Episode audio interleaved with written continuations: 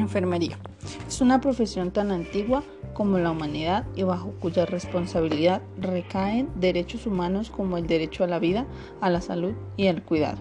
La enfermería define claramente su objeto de estudio cuando afirma ocuparse de proporcionar cuidado profesional a las personas que viven experiencias de salud-enfermedad. Por ello afirmamos que la enfermería no es una disciplina emergente, sino consolidada porque ha logrado consolidarse a través de un proceso de varios siglos en el que pueden identificarse diferentes hitos en su doble itinerario de la conciencia y la ciencia, todos ellos coherentes con cada momento histórico, mostrando uno de los principales rasgos identitarios de la enfermería como profesión, la cual es su capacidad de adaptación.